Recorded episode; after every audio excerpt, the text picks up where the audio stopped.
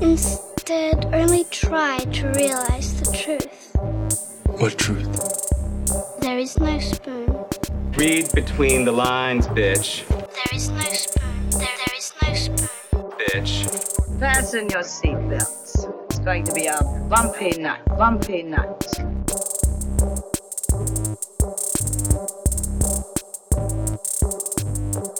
Saludos amigas y amigos, yo soy Mario Alegre Femenías Y yo soy Rosa Colón. y esto es Desmenuzando. Yes. En el episodio de hoy vamos a arrancar con el tema de Julio que va a ser ¿cuál, Rosa? Spirited Away, que es también el nombre de la película que vamos a, a discutir hoy, pero es el tema también. Sí, porque da la casualidad que cuando tradujeron el título en japonés de Spirit Away, que es Sento Chihiro, algo de Sen Chihiro's Adventure y no sé qué madre, fue como que es Spirited Away, porque se la The llevaron a otro lado. theme. Ajá. el, el subgenre, ponle el título del subgenre y vámonos. Pero sí, vamos a estar hablando de historias donde él o la protagonista are swept away to another world. ¿Y qué es lo que tenemos en Sí. calendario para, para este mes, Rosa? So, esta semana vamos a empezar con Spirited Away y la semana que viene vamos a estar hablando de The Hitchhiker's Guide to the Galaxy, Yeah, el libro y la película. yes. Llevo El primer no libro. la película. Sí, solamente el primer libro. Y para Solamente el primer libro. Para récord, solo los primeros dos libros valen la pena. Yo leí hasta el 3 and it was okay. El tercero cierra ciertos chistes que habían empezado en otros libros. El tercero es el de los delfines. Que Sí. desaparecen los delfines. Ok. Sí, sí, sí. So long. Yo no, el cuarto y el quinto estoy seguro que no los leí porque los empecé y fue como que no. Era Arthur y la muchacha estaban en la tierra. Sí. era como que no. Estaban tratando de. Sí, que Arthur Ajá. aprenda a volar. Sí, yo creo, fíjate, yo creo que leí el cuarto. Y de ahí dije, that's about enough of this. That's fine. Pero el primero es bien gracioso eh, y es un worth a read porque la película es bastante diferente. Yes. Como mantiene todo, pero, pero leerlo es. La prosa de él es bien graciosa. Eh, entonces, la tercera semana de julio vamos a estar discutiendo Books of Magic, la novela gráfica de Neil Gaiman que luego introduce una serie de cómics que se llama Books of Magic. So, solamente vamos a estar leyendo los 6 a 8 issues que son de Neil Gaiman. Que por cierto están disponibles en Comixology bajo el plan de Comixology Unlimited. Así que pueden suscribirse por 5 pesos un mes y cancelar y leer el cómic todo lo que puedan en ese mes y continuar sin tener que pagar Sí. una membresía adicional. Y si son old fashioned todavía y quieren tenerlo físico, pues esa novela gráfica la, está súper reprinted. Eso lo van a encontrar en todos lados. Como Pero que acá, eso nunca- Neil, Ga- Neil Gaiman es el creador de Books of Magic. O sea, él se inventa Books of Magic. Él es el creador de Tim Hunter. Ok. Sí, hay una historia interesante sí, que ya tú me adelantaste de Tim Hunter, pero la vamos a tocar la Sí. semana, la, la semana que viene o la semana de arriba. La semana de arriba. Sí, porque, porque como... Eh, ese periodo de que, de que Neil Gaiman estaba jugando con muchos juguetes de DC Universe, so, ajá, hay muchos personajes en la novela gráfica. Él, él hizo algunos porque salieron en Sandman, pero Tim Hunter, ajá, él se lo inventó. Y entonces vamos a regresar a Miyazaki con Howl's Moving Castle, que actually tengo la novela ahí y que no me voy a, no creo que me vaya a leer antes de este episodio. ¿Es una but fun novela o es un fact. cuento? Yo pensaba que era un cuento. A very, sí, es un librito bastante grueso. Ok. Eh, y digo, el tape está bastante grande. Lo encontré en los libros libres de Vega Baja. Oh, nice. Yo estaba- Alguien hizo un very nice dump en Fíjate. el, en libro yo- libre. Tú tiraste una foto en, en redes sociales, fue. Ah, pues por tu culpa es que aquí decir estaba los otros días buscando el libro de House Moving Castle en Amazon. Porque Sí. yo siempre he tenido esta discusión con ella de que, de que House Moving Castle a mí me encanta verla porque pienso que es una película preciosa. Posiblemente la película más preciosa de Miyazaki en términos puramente estéticos. Pero la Y de historia. Pero, eh, y de comida, sí, es una película para foodies. Pero aunque no sé, el ramen de ponyo. Yo creo que tendría, tendría el top spot para Pero mí. era bien sencillo, o sea, eh, la tocineta de House Moving Castle le gana. Está bien, ok.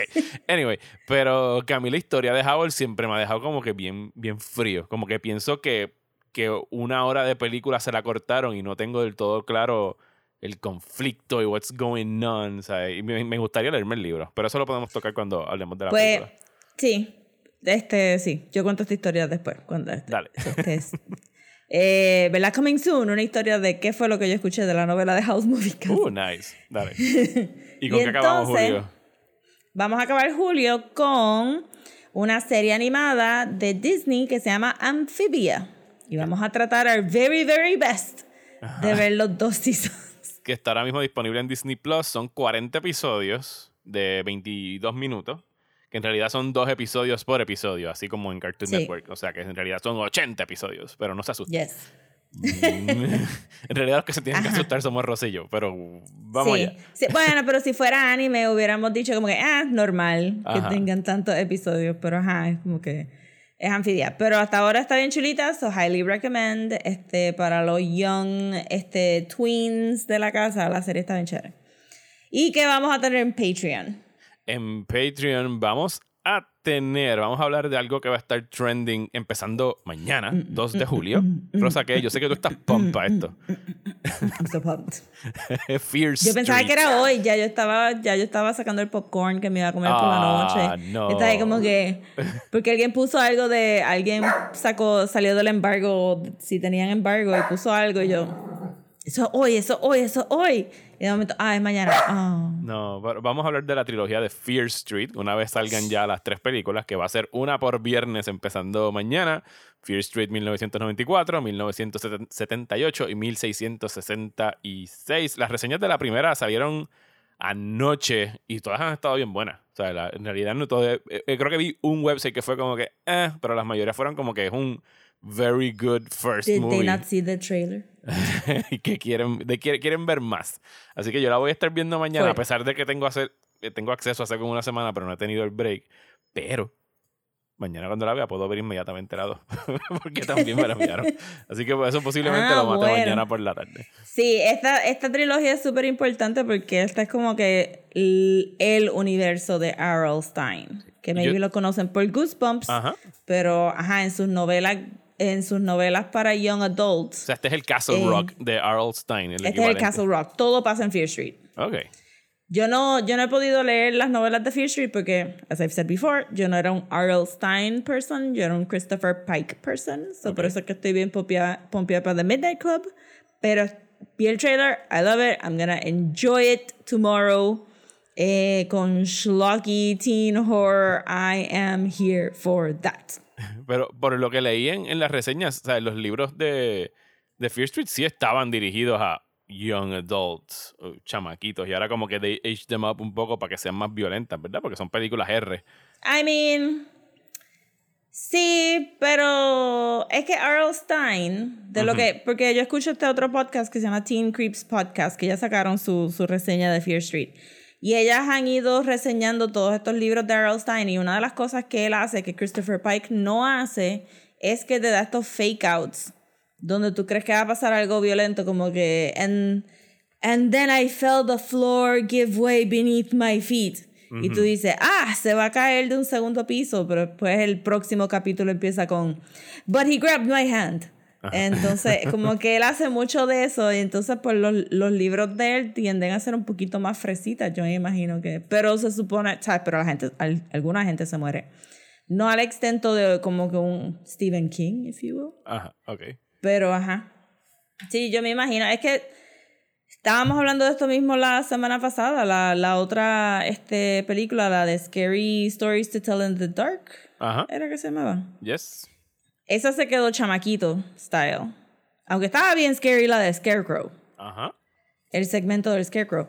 Pero, mira, la gente no está hablando. So, I guess you have to go a little bit older para pa acomodar. Y anyway, los twins la van a ver anyway. So, está está súper bien.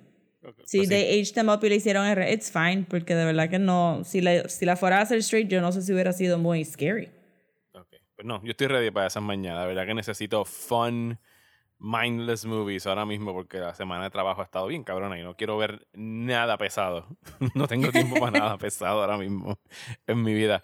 Eh, pues sí, eso es lo que tenemos para este mes. Dijimos todo. No, ah, nos falta falta, algo. Falta, perdón, falta un título de Patreon. En Patreon vamos, vamos a aprovechar que van a añadir toda esta serie de películas a HBO Max eh, ya hoy, primero de julio que estamos grabando, y vamos a hablar de las sagas de la saga de Planet of the Apes, la saga original de Planet of the Apes, las cinco películas que salieron entre el 68 y el 70 y something por ahí. No recuerdo cuándo fue que salió la última. Que es como que Planet of the Apes, Beneath Planet of the Apes, Escape from Planet of the Apes. Escape, Dale. Conquest, Conquest y Battle es la última. Battle. Sí. Ah, so simple, pero so hard to, Sí, so no, hard to no remember. es, no es como las que hicieron después, que a mí me gustaron mucho, pero que siempre he tenido este problema con esas tres películas que sacaron, es que los títulos están todos al revés. ¿Sabes? La, Sí, que, se, la que se llama Rise debe ser Dawn. La que se llama Dawn debe ser Rise. Y la que se llama War, pues es la que se debe haber quedado en War. Porque es como que Rise, Dawn y War. Y es como sí, que no. como que They rise up en la segunda. Esa es la que debe haber sido Rise. Pero anyway. sí. No importa, vamos a hablar de esas películas. Eh, y hay mucha tela de donde cortar esas películas, sobre todo Conquest. Conquest para mí es como que la más politically charged de todas. O sea, esa película es buenísima. Sí, esa es como que right in there, como que let's bring the metaphor to the front, please. Ajá, sí, ya, ya Let's get it in olvídate. there. Charlton Heston ya se fue, podemos hacer otras cosas porque el Sí, viejo racista bueno, no está trabajando. Ese salió corriendo en la segunda. Ajá, pero si, no la, si nunca las han visto, recomiendo que las vean porque yo hice este maratón con, con mi amigo Balvin hace par de años atrás y son tan enjoyable Ujú. y, y se terminan y la próxima película comienza inmediatamente. Sí. No hay, es- es no hay tiempo entre medio. Ajá. Sí, No, son y realmente tiene- una película larga. Tiene los bleakest endings de las películas de ciencia ficción. sí, Todas sí, son como que. Damn you. Sí, acaban Ellos en- decidieron que eran downer movies and they embraced it. Ajá. Así que, pues sí, eso es lo que tenemos en Patreon, eso es lo que vamos a tener en el main podcast. Y entonces ya podemos dar inicio oficial al episodio de hoy, donde en el próximo segmento hablaremos de Spirited Away, pero antes vamos a bullshitear. ¿Y qué tienes por ahí para compartir, Rosa? Pues lo primero que tengo para compartir es, es lo más left field y fue que anoche fui a Lover Bar, Ujú. que no sé si, lo, si se recuerdan, si lo he mencionado, pero voy a mencionar de nuevo. Lover Bar es un barra restaurant or pub, if you will, de comida vegan, este, de tragos con escarchita. Y es un LGBTQ++++, este, espacio seguro y pues tienen estos drag shows ¿Y dónde queda esto? en Río Piedra, en, Río el Paseo Piedra, de Diego. Ok. Eh, y entonces, esta nueva onda de personitas performers, que, que pues algunos son trans, otros son como que performers de, pues tú sabes, de transformistas, if you will. Eh, son, son bien geek. y han tenido tantísimos shows. Pues el show de anoche eh, fue organizado por Sandro Martín de la Fuente. Nice. Eh, hizo un political piece con Ghostbusters. ok. Ajá. So, él hizo su propio Proton Pack. Esto es como que aquí es donde el mundo de drag performance se convierte, se cruza un poco con cosplay. Ajá. Se hizo su propio jumpsuit, se hizo su Proton Pack, se hizo, eh, hizo gráfica, este, y montaron todo este revolú. Entonces, el, este, el acompañante para el show, la acompañante para el show, era otro performer que se llama Anomalía. Este, Anomalía ya había hecho como que photoshoots de vestida de Drew Barrymore de Scream. Ajá. Y este, en uno de los shows hace tiempo que habíamos ido, que era Friday the 13 themed, ella tenía su camisa de Camp Crystal Lake y trajo como que un Jason para que la persiguiera por ahí durante el performance. So, estas son gente que están steeped en pop culture. So, ayer Sandro eh, puso este show donde él era un Ghostbusters que estaba este, capturando fantasmas que eran César, el idiota de Proyecto Dignidad. Dignidad. Ok. Ajá.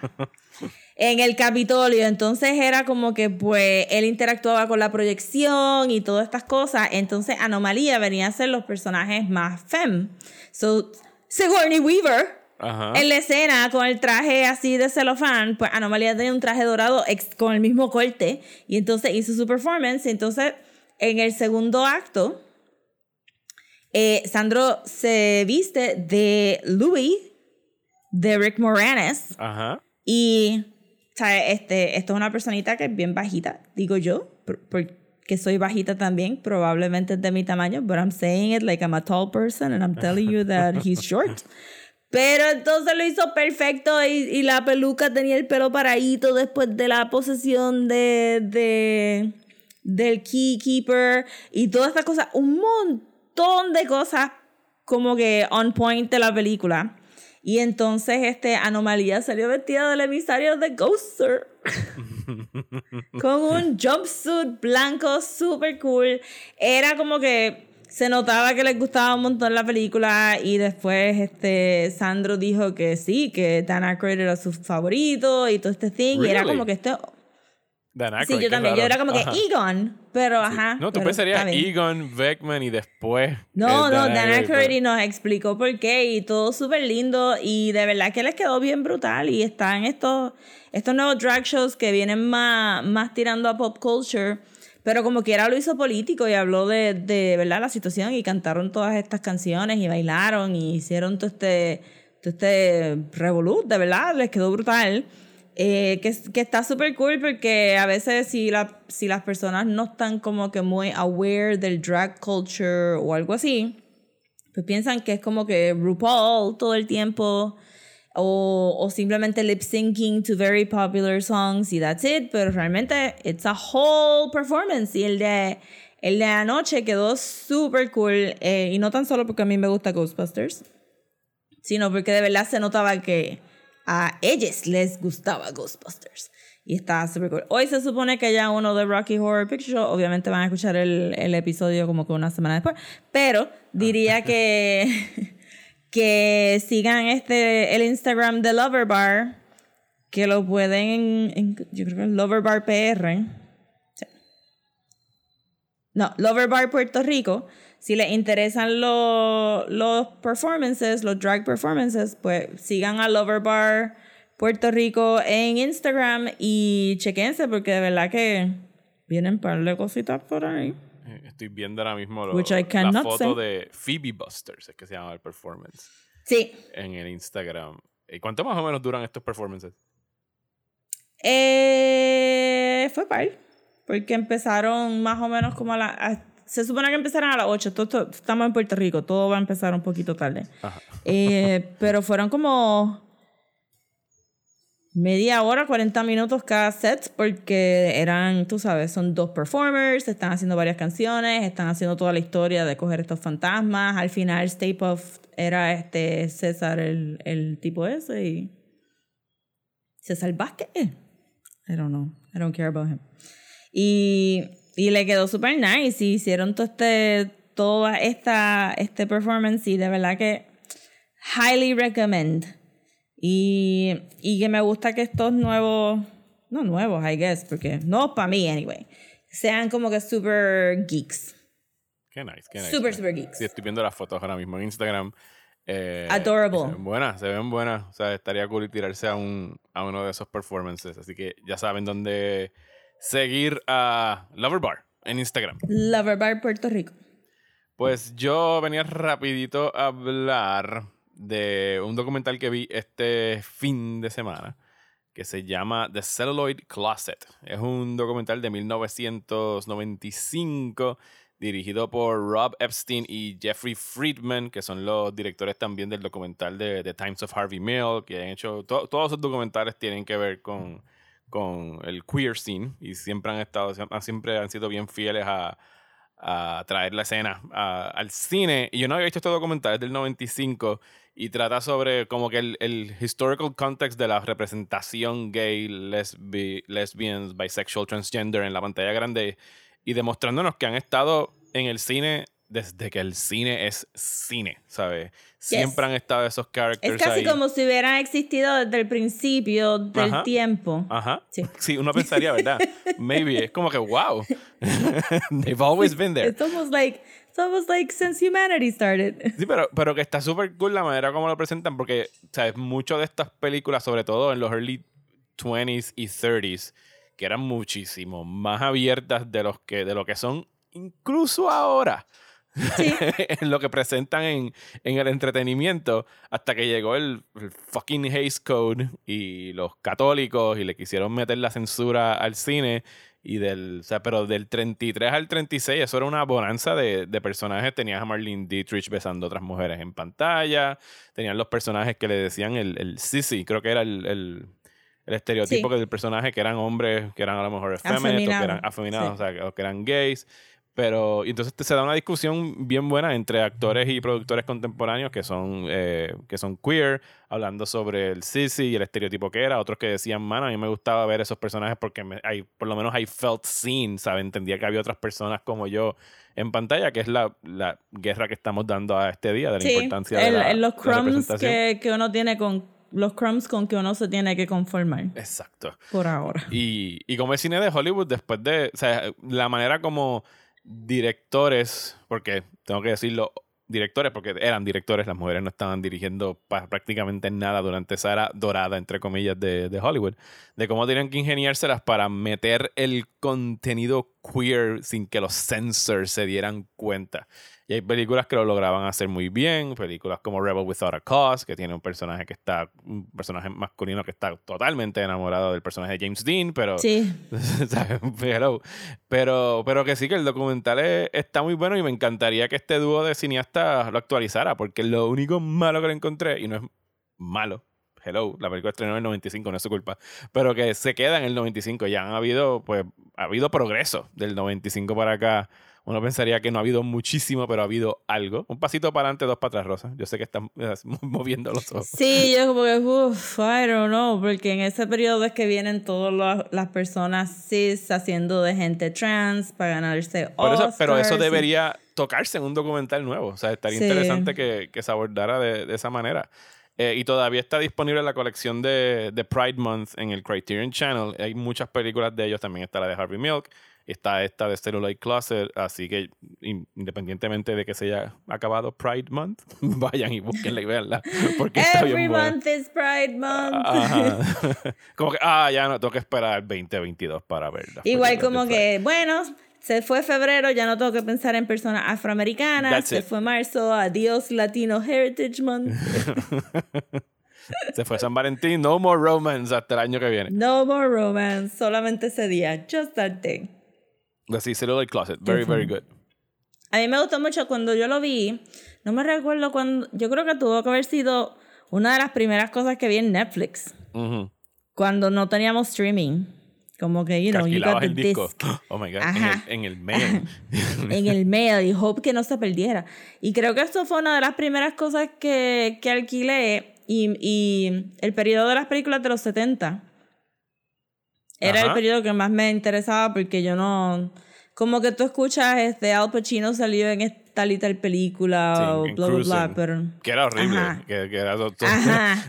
Pero Es entonces, o este Dog Day Afternoon, ¿es que se llama? Ajá, que tiene el que el- que la pareja de él es transgender. trans, ajá. Y pero no, no, no, te, no hay follow-up, como que así existe esa película, eres como oh, bueno, si tú me hubieras dicho que, la, que estaba based on a true story y que la pareja era trans, lo hubiera visto.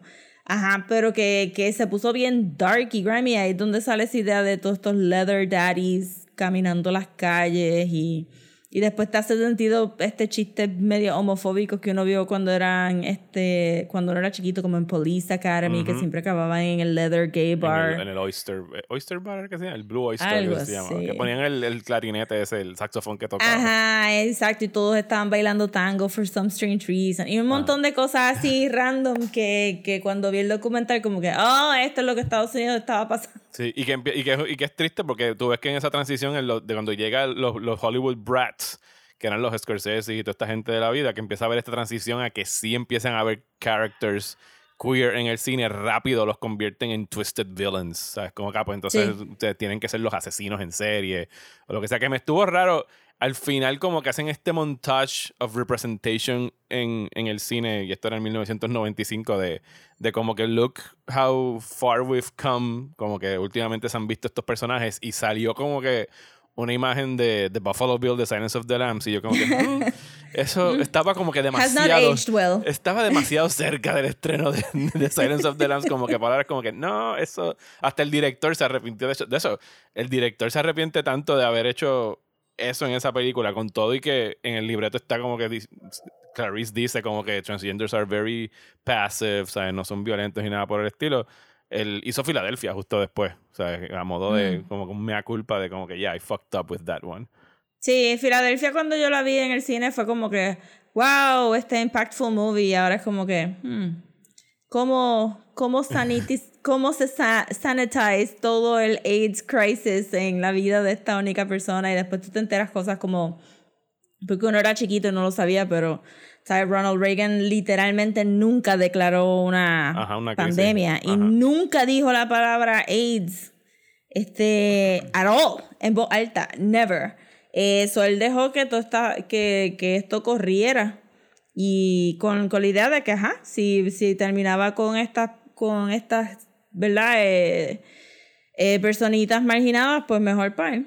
Y fue Clinton entonces que, que fue el primero que entonces que vino a hacer alguito, pero whatever. Sí. No, para una buena Porque película sobre, sobre el AIDS crisis, una que vi hace poquito es una francesa que se llama eh, 120 BPM, 120 bits per minute, pero es desarrollada en París durante pues la, la epidemia de, de AIDS. Y es un, un grupo de estudiantes. Está bien buena. La pusieron en Criterion y creo que está en Amazon también para, para que la vean. La pusieron ahora durante este mes.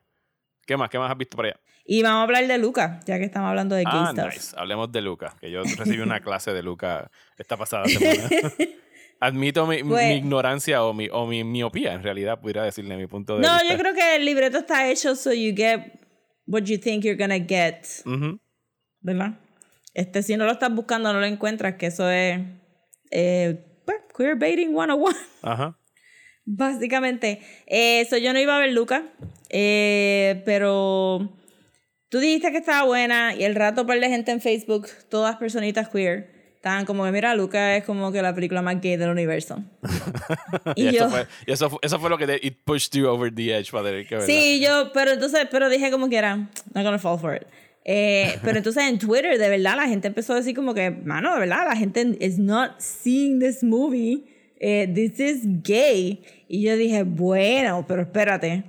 Ok. How gay is Ajá. gay? Porque este. So decidí que, como yo no tengo que pagar el Disney Plus, pues entonces voy a ver Lucas. It's, it's Y- there, nada más que darle play. Ajá, exacto, it's there, no tengo que. Y de verdad que como que a los cinco minutos de, de texteé y dije, this is the gayest movie I've ever Ajá, seen sí, yo, in yo- my y- entire yo- life. yo tuve como que un, un play by play de Rosa viendo la película y creo que me dijo, llevo 10 minutos y esta película es la cosa más gay que ha hecho Disney como que en su vida. Y yo como que, ok, pues esta conversación va a estar Yes. interesante. Eh, eh, no voy a super abundar porque no sé si queremos hacer un desmenuzando luego como que más in depth, pero mayormente eh, la película es un poquito de queerbait porque trae situaciones eh, a la historia de Luca y de Alberto que, que se pueden leer como experiencias queer, especialmente en historias donde el personaje principal se siente un outsider. Y para mí, los primeros 10 minutos de la película me vendieron la idea gay porque Luca es un outsider, se encuentra con este Manic Pixie Boy, Ujú. Eh, que es Alberto. Si no saben lo que es un Manic Pixie Girl, piensen en Natalie Portman en Garden State. Ujú.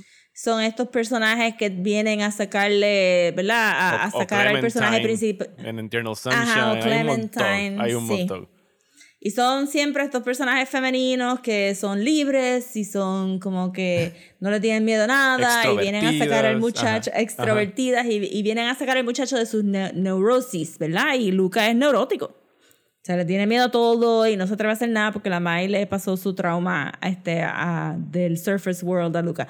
Yo, by the way, me encanta hablar de esta película porque literalmente nunca menciono que son Sea Monsters y se lo estaba contando a otra persona. Ajá.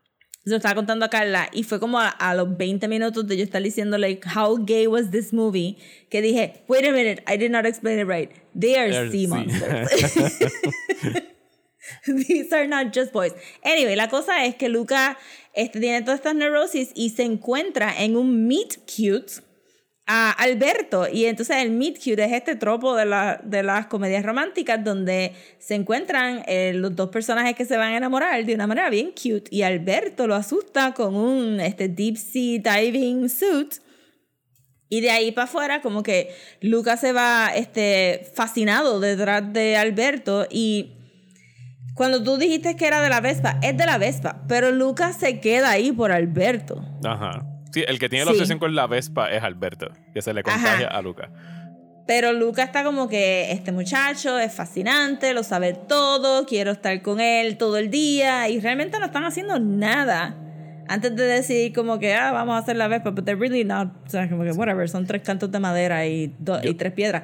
Pero, ajá, Una, una comparación que yo vi mucho y después que lo pienso es como que, of course, it's right there. Es que, que Luca es el Call Me By Your Name de Pixar, ¿sabes? Es- oh my god, sí, eso yo le iba a decir, pero Ajá. era como un poquito harsh porque Call Me By Your Name es como que yo lo encontré un poquito como... Eh, pero pero digo, ajá. de- de- el Italian setting, el chamaquito que conoce No, al otro este medio, Luca ajá. es Timothy Chalamet y este Alberto es el caníbal. Ajá. Este, no, totalmente sí, este es el Kobe. Entonces, pues, pues por el resto de la película, que tú lo puedes leer como que sí, son dos nenes jangueando, pero la realidad es que usualmente en estas películas hubieran traído a la niña que va a salir, a Julia, como un, como, ¿verdad? La, la piedra que va a romper. Ajá. Ajá, como un deterrent, pero la- Luca nunca demuestra eh, interés por Julia. Él demuestra interés por conocer y saber, y Julia tiene cierta sabiduría que Alberto no tiene. Eh, pero el peak of it, digo no el peak, porque yo todavía pienso que la escena donde este, fue bien, get your man, Luca, get him, go after him. Este, la, la escena peak queer bait es este, que eh, en un fit de celos de Alberto, eh, porque vio que Luca estaba como que muy detrás de, de como que Julia en el sentido de que Alberto está mal porque Alberto no sabía que las estrellas eran bola- bolas de gases, etcétera, etcétera. Eh, que entonces Alberto le enseña a Julia que él es un Sea Monster y pero el resto del town lo ve también y Luca inmediatamente throws him under the bus y dice, ah, Sea Monster. Y esto es algo que vimos not very long ago Ajá. en la película mala de Navidad de Kristen Stewart y este Cameron... No, ¿cómo se no es Cam- no es Cameron. Es, No es Cameron, es Cameron en el show. es Cameron Howie en el show. Es, Dios mío, voy a buscar el nombre. Sí, bueno, es Cameron Howe, anyway, al final del día. She's always gonna be Cameron. Dios mío, se me ¿Qué olvidó. se Mackenzie, llama? Mackenzie Davis. Mackenzie. Es que el nombre es como con apellido. Sí, de la película de Navidad de Kristen Stewart y Mackenzie Davis, donde este. Porque Mackenzie Davis no. El personaje de Mackenzie Davis no quiere salir del closet, tira al medio al personaje de Kristen Stewart. Yo, yo, yo, ah, yo adoro a Mackenzie Davis y yo después de esa película necesito unas vacaciones de como dos años de ella, de lo mal que me cayó ese personaje. Sí, full. Fue- Esa película fue so wrong in so many ways. Pero ajá, el, el momento que Luca hace eso es como que, yes, this is, tú sabes, you either mind queer experiences para darle depth a tu historia o tú sabes que tú hiciste una película super queer y se lo pasaste por debajo de la mesa a Disney que no, sabes que, que está bien que si, si hicieron que esta película fuera queer a propósito, pues lo hicieron de tal manera que una persona straight va a sentir que la película es straight, pero que todos los queers vamos a saber como que, no, this is, this you're using, this is it, como que, y la realidad es que, y la tendría que ver de nuevo para asegurarme, pero I'm pretty sure que las tomas de Luca y Alberto, ellos siempre, siempre están juntos en la toma, pero las tomas de Julia y Luca nunca están muy juntos en el frame. Como que es Julia hablando, Luca escuchando, Julia hablando, Luca escuchando. Y en la escena, ambos personajes tienen una escena de fantasía con Luca y con la escena de fantasía de Luca y Alberto, ellos están más... eh, tienen más contacto físico que la escena de, de fantasía de Luca y Julia, que ella está off on her own. Y la realidad es que al final de la película, ella no sale en las últimas tomas. She has nothing to bring here ella, other ella se va a than. su cabina en el tren y that's it. Ajá, es como de check it, estos dos nenes no tienen, ¿sabes? Como que. Ella lo sabe. Ella lo sabe, ella lo sabe. Ella está como que, bye, yo no me voy a meter en eso porque that's their relationship. Y, y entonces, pues sí, este, la película es bien queer. Yes, y eso Y fue lo tiene que- otras instancias más que podemos desmenuzar, pero I guess que vamos, I guess que vamos a hacer un episodio de Queerbait eventualmente. Sí, eso cae- caerá en, en su momento. Así que, thank you for enlightening me con, con el queerbaiting de Luca. De verdad que no me di cuenta cuando, cuando la vi. Pero, pero sí, tienes toda razón. Y, Y, pues, y el, eh, y y- el- y- y el clencher fue Sí. eso que me dijiste de la escena del, del monstruo. Cuando Sí. él le dice como que, he's gay, I'm not. ¿Sabes? Como que es Ajá. básicamente es el He's a equivalente. gay. He's a gay. Sí, full, este, y obviamente siempre como que no lo cojan como que, ah, este, tú estás poniendo tu punto de vista encima. Eh, No, el arte, arte, y tú le das el reading, y esta película se puede hacer el reading bajo el queer lens, este, fuera de la intención del director, eso no me importa si el director dice que no es queer, la película es queer, porque... El director That's no how- lo va a decir porque quiere trabajar. lo más probable. no Sí, full, por pero tú sabes que no empieza ahí como que, ah, es que yo nada más escribí una historia de mí, mis amigos y qué sé yo, y uno como que, well, maybe you're bisexual, have you thought about that? Y, este, pero que fuera de la intención de creación, este, la película se le puede dar una lectura queer y tiene varios ejemplos, so sí, es válido la lectura, yo pienso. Lo último que quería comentar aquí en el bullshiteo es uno, que ahora el 2 de julio, cuando, ya, cuando esto salga ya el 2 de julio, va a estar estrenando el documental Summer of Soul en Hulu, que es el primer, la primera película de Questlove, el baterista de The Roots, y es acerca del Harlem Cultural Festival de 1969, que se extendió durante seis fines de semana corridos. Cantaron... So, me estás diciendo que fue más que Woodstock. fue más que Woodstock. Posiblemente si sumas a la gente que fue durante esas seis semanas, fue más gente que Woodstock. Pero era gente negra, Rosa. Y por lo Ajá, sí, tanto, pues, this is the first time I'm hearing about it. it's the first time we are all hearing about it. Digo, all nosotros los que nos vivamos en Sí. Harlem. Porque parte de las cosas chulas del, del documental es que este festival se grabó completito. O sea, they hired a crew. Oh. Todo estaba documentado y el pietaje remained dumped en un basement for decades. Porque trataron de vendérselo a canales de televisión, nadie lo quiso, era Woodstock, Woodstock, Woodstock, y ahí cantó Stevie Wonder, y cantó Nina Simone, y tocó Rey Barreto, el boricua, eh, o sea, era sandunga y ritmo, y era una cosa bien cara, era como que, Wood, what? O sea, no, era Summer, Summer of Soul, en Harlem, era Sendo Party, eh, y llegaba en este momento, se estaba dando donde había pues lo- la tensión racial estaba por todo lo alto en, en Estados Unidos y eso fue como que el coming together de toda la comunidad. Y lo chulo del, del documental es que buscan sea, chamaquitos de la época, o sea, gente que tendrían, que usted se dio 50 years, algo así.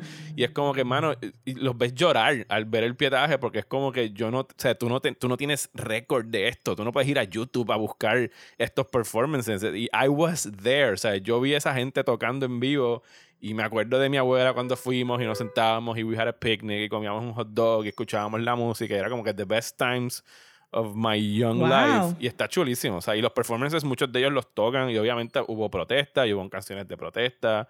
Así que les recomiendo que lo busquen porque está buenísimo. De verdad que es de lo mejor que he visto este año y va a estar en Hulu.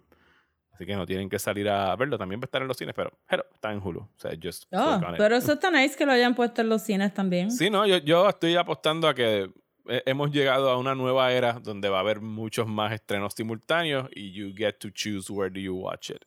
O sea, Sí. ana- análisis que Pero han para un salido ahora. documental es como que. Sí, no, nice. digo, también estamos en una época donde los cines tienen que poner lo que sea. Bueno, that's O sea, true. ya no se pueden dar el lujo de no, eso aquí la gente no le gusta ver documentales o no le gusta ver películas foreign eh, sin subtítulos. Es como que no, you play it y alguien irá a verlo. O sea, you have- tienes que, you have to play to the niche. Tienes cinco sillas que tienes que llenar en tu sala de Ajá, 35 no, sillas. Sí, Por no, me favor, des, no me des cinco salas de Black Widow. O sea, dame variedad porque sobre todo la gente va a tener chance de ver Black Widow en su casa. So maybe no se va a llenar. Pero sí, eso y el trailer de Evangelion 3.33 más 1. Ay, igual no lo a- vi. No lo veas. Don't watch it. El anuncio Ajá, es que no hoy ver. anunciaron en Twitter. No, yo no lo vi tampoco. Yo vi el anuncio. Ah, yo no ok, quiero ok. ver el trailer. No, no, no, no, no. Yo estoy ready. I'm, I'm saving myself.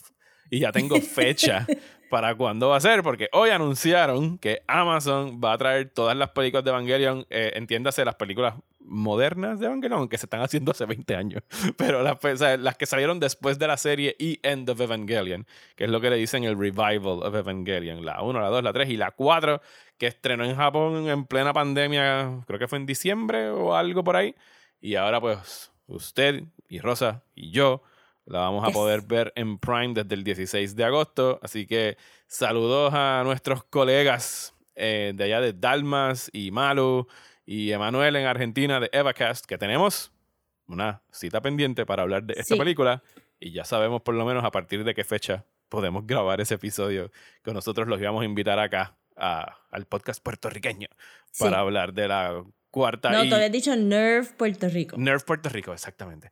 Para Sí, hablar te de la cuarta Nerf y quote unquote última película de Evangelion. Lo dices y de momento estoy como que I am so sure que no va a ser No, la última. No, no va a ser la última, claro que no. Alguien va a ser. Digo, Ano dice que he's done with it, pero él ha dicho eso antes. también. Sure, sure, sure, sure, sure, Bueno, sure. y hablando de anime.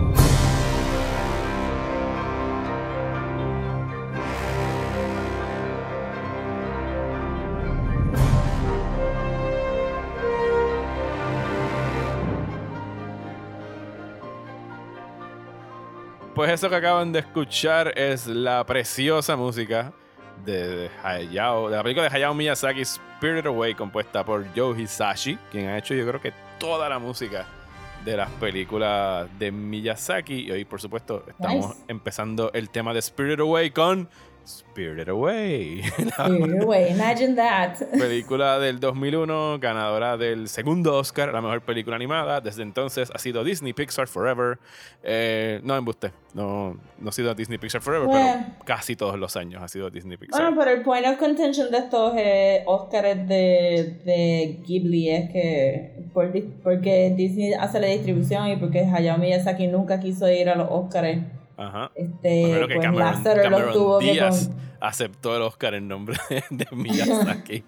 Y era como que, nah, Pero who we cares? all know que Ghibli está a little bit above everybody here. Es lo y, que tenían que y decir. Cameron, no, eh, Hayao Miyazaki no fue y Cameron Díaz tuvo que dar un statement porque estos Oscars fueron para 2002, 2003 creo que fue la ceremonia y estaba empezando la invasión en Irak y todo eso y Hayao Miyazaki fue como que fuck you Americans and fuck your war, yo no voy para allá, bye. no, no lo decía Muy así, bien. pero más o menos así fue como que no estamos en tiempo para estar celebrando fucking estatuas estúpidas de premios. Oh my god, and how times have changed. sí. Pero sí, Spirit Away. eh, yo no recuerdo. Sí, yo me recuerdo. Yo la alquilé en Visual Arts. Posiblemente en una copia nada legal. en su momento cuando la vimos. Pero sí, ya yo conocía algo de Miyazaki para esta época. Estoy seguro que había visto eh, Laputa Castle in the Sky y Princess Mononoke. Y este era como que the new hot title de este gran animador japonés.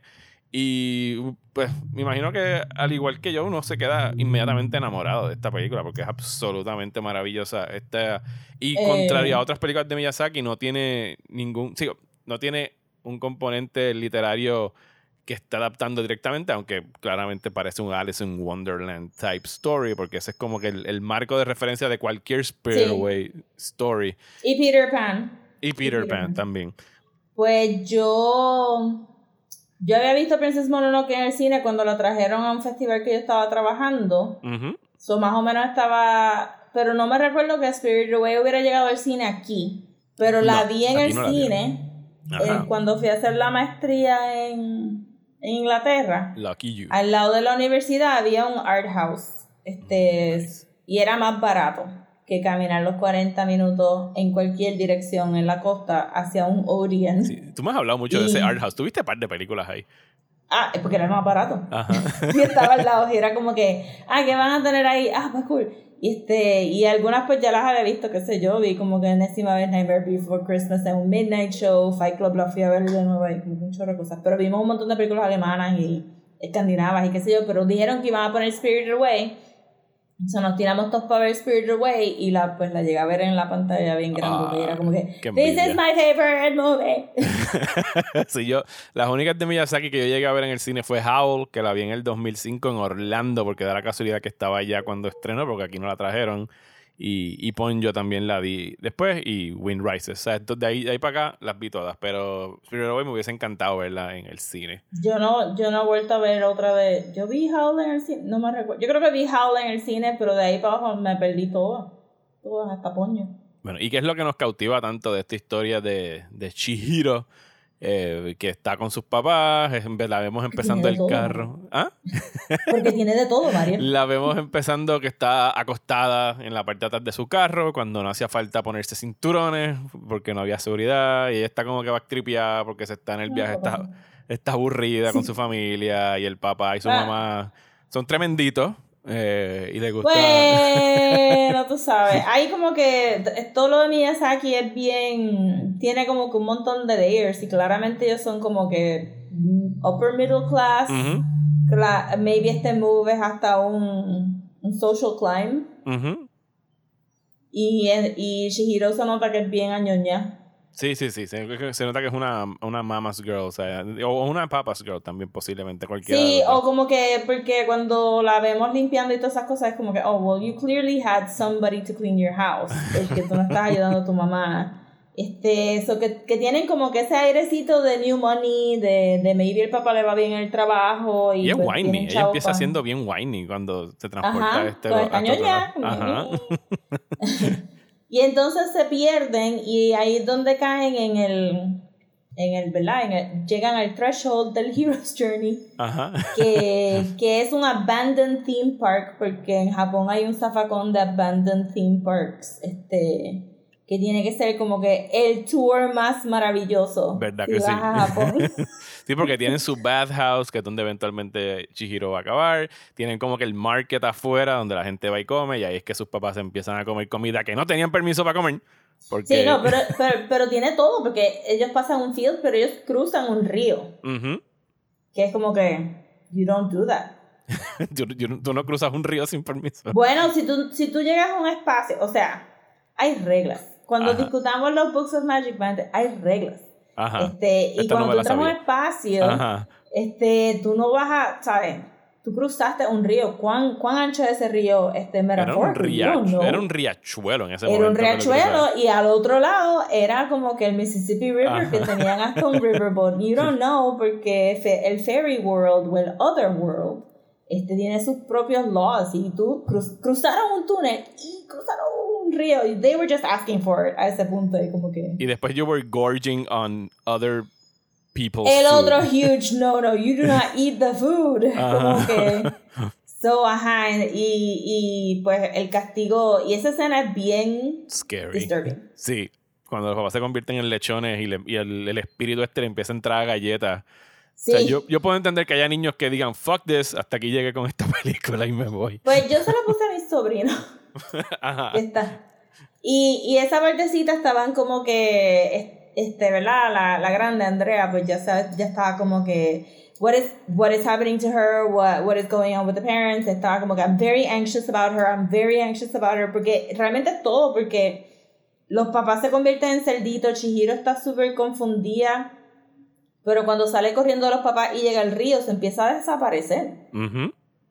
Which porque- is incredibly scary. Que se supone que ella no hubiese, o sea, she would have just gone a otro Ajá, realm en se ese momento. No, se hubiera, exacto, tú no perteneces en este mundo, pero no pudiste cruzar para el tuyo, pues tú te vas a desaparecer. Si no fuera por Haku, que llega y le da una, una semilla o una frutita, algo le da pequeño para que tienes que comer Porque algo de este mundo. comer el, sí, tiene que comer algo del mundo para, para center herself.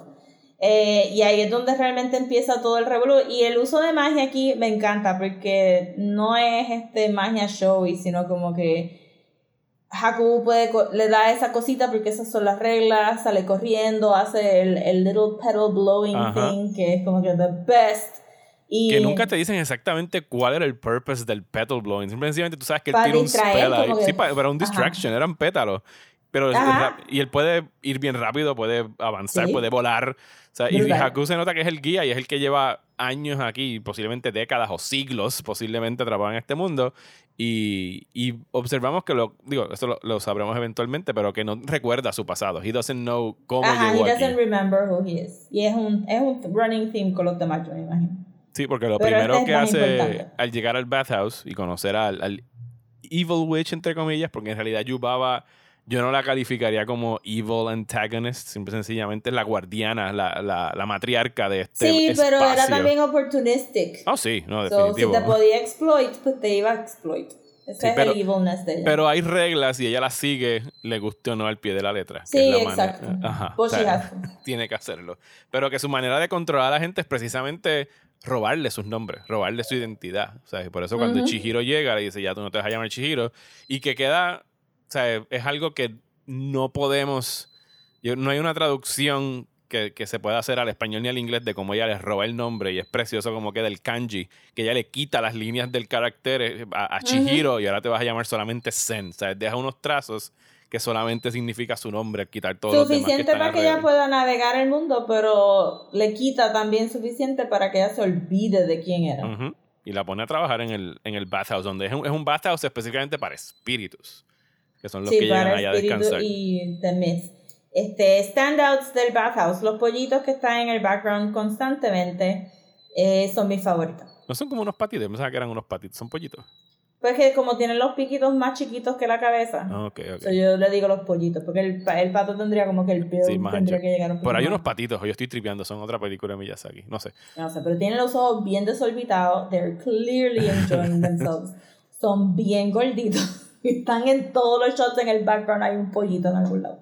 Y es como que they're my favorite. Eh, aquí hay un montón. Después yo estaba escuchando como que par de, po- de podcasts de yokai. Ajá. Es que yokai es los espíritus en Japón. Ajá, y aquí hay un montón de direct references a mythology, que no son este como que el, el que trabaja los spices para los baths, Ah, ok, ok. que tiene todas las manos. Eso es Ajá, que tiene como un- una araña. Ajá, Ajá. ajá, esos son como que yokais directos. eh, y hay tantísimos, me imagino que todos los demás son un chorro de dioses, pero me recuerdo que, ajá, que, di- que en el podcast que estaba escuchando era como que, ajá, algunos, muchos de estos yokais salieron en Spirit Away y yo, of course they did. Me imagino que No Face es uno de No ellos. face, ajá. Que No Face es como que el, el espíritu de la avaricia, pudiese decirse. Él siempre está, le lleva oro a la gente. De hecho, de mis disfraces Pues, favoritos pero del porque Con fue está ver un No Face en persona. Ajá. Sí, t- los cosplayers, de verdad, como que le han hecho mucha justicia a este Sí, personaje. No, y yo me acuerdo que en ese, en ese Comic Con que fui, que fue aquí en, en, en el centro de convenciones, llevé a los nenes y recién habían visto, estaban más chiquitos ellos. Y cuando viene No Face, y el, y el tipo estaba in character, haciendo hasta el ruido del ah. con, con los oros, y ellos, ellos ni para el carajo cogieron el oro, era como que fuck you, no. no yo sé que eso no se coge. Pero No Face reacciona mucho a lo que la otra persona quiere. Ajá. Sí, él está para ahí para entregarte lo que tú quieras, como que tú, para cumplir Sí, your heart's desire. Ajá. Ajá. Y lo que él saca de eso es porque entonces he, he, he gets to consume just like you consume. Eh, la voz de Lynn, que es, este, ¿verdad? A Zen le dicen, la ponen a hacer la shadow en Ajá. el trabajo de Lynn, es la voz de Megara de Hercules. en, ah, en la traducción en inglés. Sí. Ok. Ah, ok. Sí, ahora que lo a dices se parece. Sí. De hecho, hablando, Sí, sí. casi siempre las veo en japonés, pero los dubs de estas películas son muy buenos. O sea, por lo menos en ese aspecto Disney cumplió cuando los hizo. eh, Sí, Entre el yo creo que yo, 97 y- yo vi el Japanese dub una vez y todas las otras veces en inglés porque de verdad me gusta la voz de Chihiro y me gusta la voz de Lin y, y de Haku y de todo el mundo. They really did a nice job. Aunque los voice acting de, Miyaz- de Miyazaki como que los dubs tienden a ser como que un poquito dry. sí, sobre todo cuando utilizó a Hideaki Anno para The Wind Rises, que le está haciendo del protagonista. O sea, y el mismo Hideaki Anno decía, yo no sé por qué carajo tú me quieres a mí porque yo no soy un voice actor y sueno como que bien soso. Y yo creo que a lo mejor es que quería que el personaje sonara Sí, soso. sí, son sosos, eh, pero es como que hasta Paul Rudd en, en Princess Mononoke es como que un, como que un dry delivery, es como que that's, that's what they like. Eh, pero entonces, la película se podría decir que pues, pues corre en este mundo de magia y la gente tiende a pensar que los mundos de magia son como que super chaotic, pero hay unos very strict rules que tú tienes que seguir. Y el punto de Zen es que quiere salvar a su papá, aunque really they did not deserve Ellos debieron quedarse como lechones.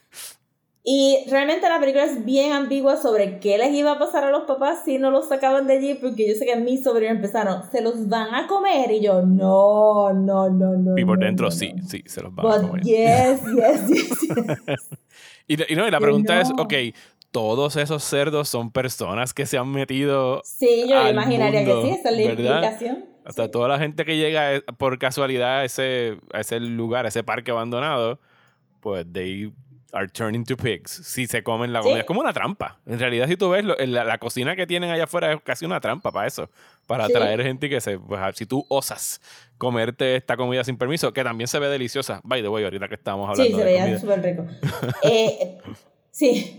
Pero recuérdate cómo el papá fue que, cómo llegaron ahí, porque el papá pensaba que él sabía un shortcut, tú sabes. Ujú. These are pig-headed people los que van a llegar a ese, ese, este, aprendí liminal, ese liminal space del túnel. Eh, so sí.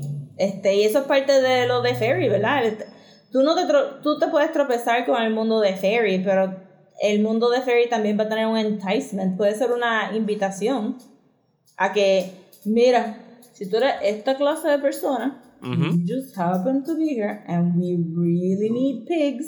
And pigs have been compared to humans.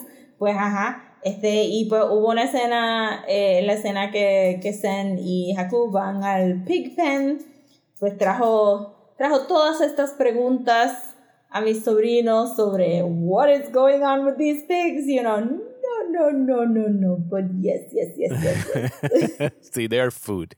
Y con So suerte- Zen sabe que los tiene que salvar. Sí, Incluso tú podrías pensar al final que cuando le devuelven a sus papás, maybe también los papás eran una ilusión porque los cerdos ya se los habían comido. O sea, Yubaba era capaz de hacer eso. Bueno, ahí es donde tú tienes que dudar, ¿verdad? Como que, ¿did I really actually return from ese Ajá. other world? Yes. Y este, ajá. que de hecho, yo he visto un par de este, videos de análisis que, que hacen, no sé si tú has visto esa interpretación que le dan de que cuando ellos primera vez llegan al túnel, hay una estatua, como un totem, Ajá. de un muñeco que pareciera un totoro casi. O sea, es así como que bien round face, con los ojos Sí. cerrados, está sonriendo. Eh, y el, el- esa estatua está facing el tunnel y está feliz y está contenta. Y cuando they leave this world, no hay cara en esa estatua. No hay una cara y el, el carro está lleno de hojas. Sí, ¿sabes? de hojas y de Y polvo, que, lo que comentan. a lo mejor pudieron haber estado décadas, si no centuries en ese otro lado, porque nosotros no sabemos a dónde ellos llegan después con el carro, después que le quitan todas. Digo, Sí, no centuries porque y eso es otro de los perils de visitar este, el other world. Que sí, que vas a Incluso perder algunos los demuestran como que ese, esa puerta, ese gateway a ese mundo, it's closed now. Por eso es que ya ese, ese guardian, guardian Mm. no está ahí con esa cara velando por, por el portal. Bueno, yo me imaginaría también que hace sentido en, el, en, en la idea de que Yubaba pierde cierto social standing. Ujú. Ajá. Sí, sí, sí, hace sentido. No, pero lo del carro con el polvo, eso es súper classic de, de haber visitado otro lado. Este, mi escena favorita Ujú. es la del Stink God, Oh, yes. este, o el Stink Demon. Y es tan y tan amazing, y es solamente... Tiene tantas cosas, porque we all love a montage. We all love algo que está sucio que lo van a limpiar. It's very satisfying. Eh, la animación del agua, los colores de ese cuarto, los colores del Stink Demon, la animación del gloop del Stink Demon, la animación de cuando Chihiro huele intensamente, que, que tiene shivers y Que el pelo se le queda spiked ajá. up y camina entonces como que... Porque todo el mundo está...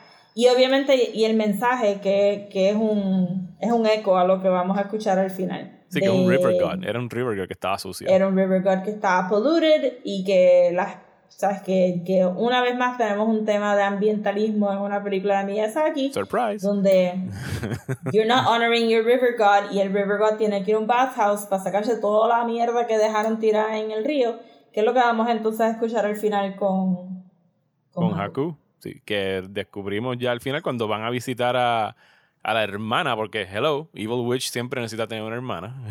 yes no me acuerdo cómo se llama la hermana de Yubaba, es algo Ya- Jibaba o algo así por el estilo. Era un nombre, era- rimaba Ah. sí con era Yubaba. bien similar ajá. Era, era gemela, pero es el, el Good Witch of the whatever. No sé en qué dirección fue que fue el tranvía. Que de hecho esa es mi escena favorita, el tranvía, nada más que porque yo pienso que o sea, es algo que la animación, no solamente japonesa, sino que internacional, en realidad tiene estos momentos de, de pausa, de que no todo tiene que ser acción y no todo tiene que estar moving the story forward, sino que tú puedes tener una secuencia como Shihiro y No Face y el posse que tienen, porque no hemos hablado del super pajarito sí, este del chiquito. baby y el- y el baby que se convierte en un ratoncito que lo tiene que estar cargando el otro super cute, o sea, el, el baby. sí. Eh, pero que viajan en este tranvía y, y no hay diálogo y no están conversando y simplemente pues, es un tranvía que lleva espíritus de un, de un lado a otro y pienso que es preciosa, pero van a donde Yubaba porque están buscando la manera de ya pues romper el curse que tiene sus papás porque hay un seal,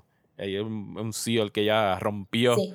que tiene que romper, perdón, y Haku lleva bajo el, el encanto de Yubaba, no sé, no, no se dice, no se precisa cuánto tiempo, pero digo, sí, más Pues, o menos se sí precisa, se ¿no? Porque él rescató a Zen Ujú. en su momento, o sea que no lleva tantísimo tiempo, ella cayó Sí. de niña ahí. Pero si ya podemos entonces hablar de eso, el problema de, de Haku es peor que el Old River God que vimos, porque el río de él le construyeron por encima.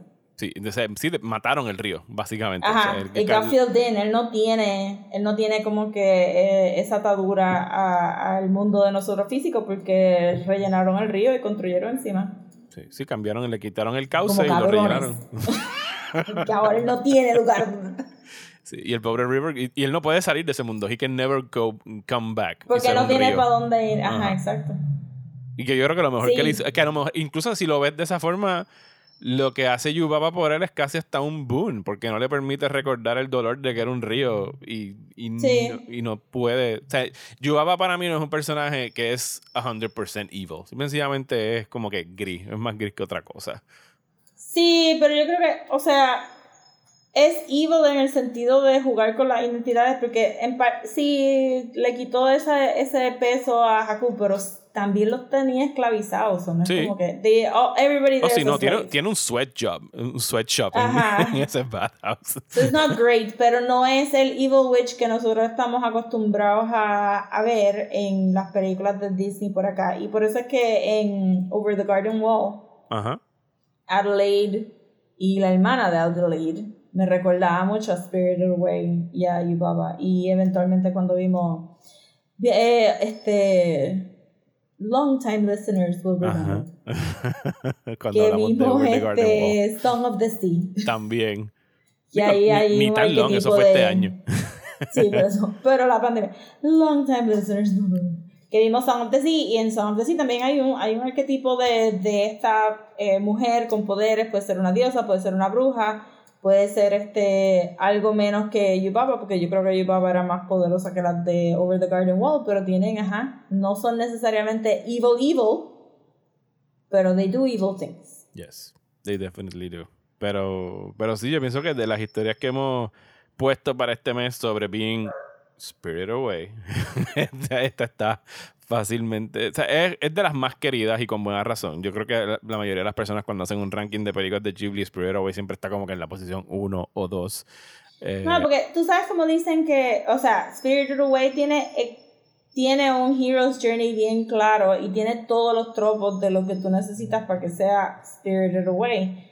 Que como Peter Pan y Alice in Wonderland, este, y, y todo eso, que, que la aventura is worth ujú. el sacrificio al final de maybe you lost time, maybe se te formó un revolú, maybe casi te cortaban la cabeza, este, maybe tuviste que pelear contra un pirata. Eh, yo creo que mucho se, mucho se dice que, que, pues que los superheroes son el, el, el fantasy, que todo el mundo, todo el mundo quiere tener poderes, todo el mundo tiene que, ¿verdad? Pero para mí estas historias son, son la fantasía que a mí me gusta. Yo creo que mucha gente, aunque no sepan que son Spirited Away Stories, que si tú, if you press enough, le vas a sacar a la gente que todos estamos locos de encontrarnos un libro en un book fair que cuando lo abramos nos lleve a The Neverending Story o que encontremos una un sortija que portal con o algo por un O, o el- ¿Cómo portal se que llama esta? La de, la de Narnia, que tengamos un ropero que podamos cruzar para llegar al Ajá, otro este, lado. o que tú estés caminando por el bosque y cruces un río y que, que al otro lado, tú sabes, o el gate de Stardust, que, que él cruza el, el murito y está en otro lado con otras reglas. Y, y hay una idea de como que los héroes realmente están en peligro, pero nunca están tan, tan en peligro porque este mundo tiene reglas y si tú sigues las reglas y tú sabes cómo jugar las reglas, pues then you'll- you're gonna be fine. So tampoco es como que un... Oh my god. Sí, lo- aquí y me morí en cinco minutos, como que just, just there's Sí. rules. Sí, la mayor falta que pueden hacer una de estas historias es precisamente ser bien ambiguo con sus reglas. O sea, es un, es un género que mientras más preciso puede hacer con esas reglas, más, más satisface la historia al final del día, porque tú Sí. entiendes how the world works y cómo esta iteración del mundo en el caso de Spirit Away, pues tiene, tiene las reglas que rigen este espacio. Hay un documental buenísimo que se llama The Kingdom of Madness. Deja buscar aquí el rápido. Rápido, ¿cómo se llama? Creo que está en HBO Max. The Kingdom of Madness está disponible en HBO Max, búscalo. De hecho, le puedes poner eso a, tu sobrino porque es el making. Esto es cuando estaban en simultáneo haciendo The Wind Rises y The, The of the Princess Kaguya. Eh, pero además de que el documental es buenísimo, porque las entrevistas con Miyazaki, de ahí- todos los GIFs y memes que tú has visto de Miyazaki en algún momento Sí, de yo así, como que como de ahí, sí, tripeado. yo tengo, yo, yo hice esa foto de Miyazaki como sticker para Sí. WhatsApp, porque salen, salen de ese documental, pero están en el estudio y tienen como que un acceso que rara vez dan en el estudio y puedes verlos haciendo los, los cells uno a uno, haciendo los dibujos. Miyazaki Ah, pues pintando cada uno, aunque no vayan a ver el documental entero, pero puedes buscarle el clip donde te enseñan no, no que pueden sí. verlo porque los subtítulos they can't read them. No, no, pero, le pone- pero para que puedan ver los dibujos como los están haciendo. Ahí se enseñan clarito. Ah, pues y búsquenlo. El documental es buenísimo. Ese está en- también está en HBO Max, Kingdom of Dreams and Madness. Eh, como igual eh, Bob's Burgers hizo un tributo a Totoro. Ajá, ajá. Los Simpsons hicieron un tributo a Miyazaki en general, pero mucho del tributo fue de Spirited Away. Ese no, No sé si te recuerdas. Sí, lo vi. No me acuerdo, pero sé que lo vi en su momento. Era más Spirited Away. Que era, que era la secuencia de créditos, ¿verdad? Ajá, algo así. Pero está, de verdad que esta es una de mis favoritas. Aunque Poño, pues no sé si, si me van a obligar a verla más veces este, durante este verano, pues maybe subiría un poco más porque me gusta más el estilo, el estilo de Poño me gusta mucho porque es bien loose. La animación, tú dices. Sí, el estilo Ajá. de dibujo como que es más loose y tiene como que estos simplified shapes que, que lo encontré bastante refreshing. Pero para mí Spirited Away, a pesar de que Howl me gusta mucho y, y este Princess Mononoke me gusta un montón, yo creo que this is the kind of story I grew up with y no es, sabes, como que harkens back a estas historias de los de los 80 que vienen de literatura porque de verdad que la literatura le gusta mandar a estos nenes a, a perderse por they really like sending these kids off a estos mundos este, bastante scary y pues esto es como que inmediatamente se siente como un clásico porque va tan bien con historias clásicas como Peter Pan y Alice in Wonderland y todos esos otros chorros de historias británicas de ahí. Sí, muchos se pierden esos británicos. todo el tiempo. No pueden ni, no pueden ni tener un closet en paz.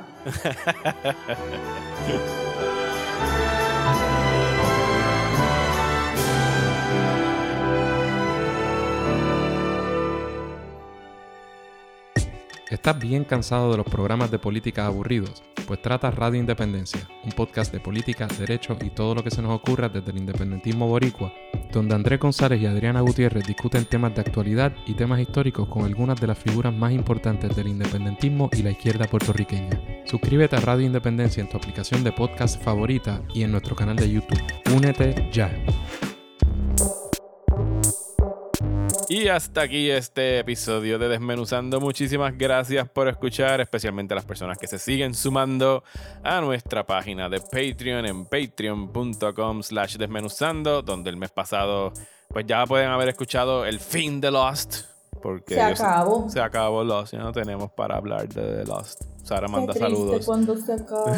Estaba editando el episodio e- e- esta semana y escuché como que la despedida de Sara, como que, ¿y ahora qué voy a hacer con mi vida? ¿Qué se supone? Y no voy a grabar más con ustedes. Así que no sé, en algún momento llamaremos otra vez a Sara para que tenga un segmento, porque está ahí como que cada vez que me ve editando un podcast es como que yo no salgo en ese. ¿sabes? como que no, no sales en ese. Pero sí pueden escuchar Lost Season 6, hablamos también de Perfect Blue y ya saben lo que viene este mes. Tenemos Planet of the Apes, vayan a ver las cinco películas, las viejas, las originales, en HBO Max y también vamos a estar hablando de Fear Street cuando estrenen las tres películas en Netflix. Rosa, ¿dónde nos pueden seguir en las redes sociales? Nos pueden seguir en Instagram como desmenuzando, en Twitter y Facebook como desmenuzandopod y si nos quieren mandar un email puede ser a desmenuzandoelpodcast a gmail.com. A mí me consiguen en Twitter e Instagram como Mario Alegre. Y a mí me consiguen en Twitter, Instagram y Facebook como at Solapopcomics. Muchísimas gracias y hasta la semana que viene aquí en Desmenuzando.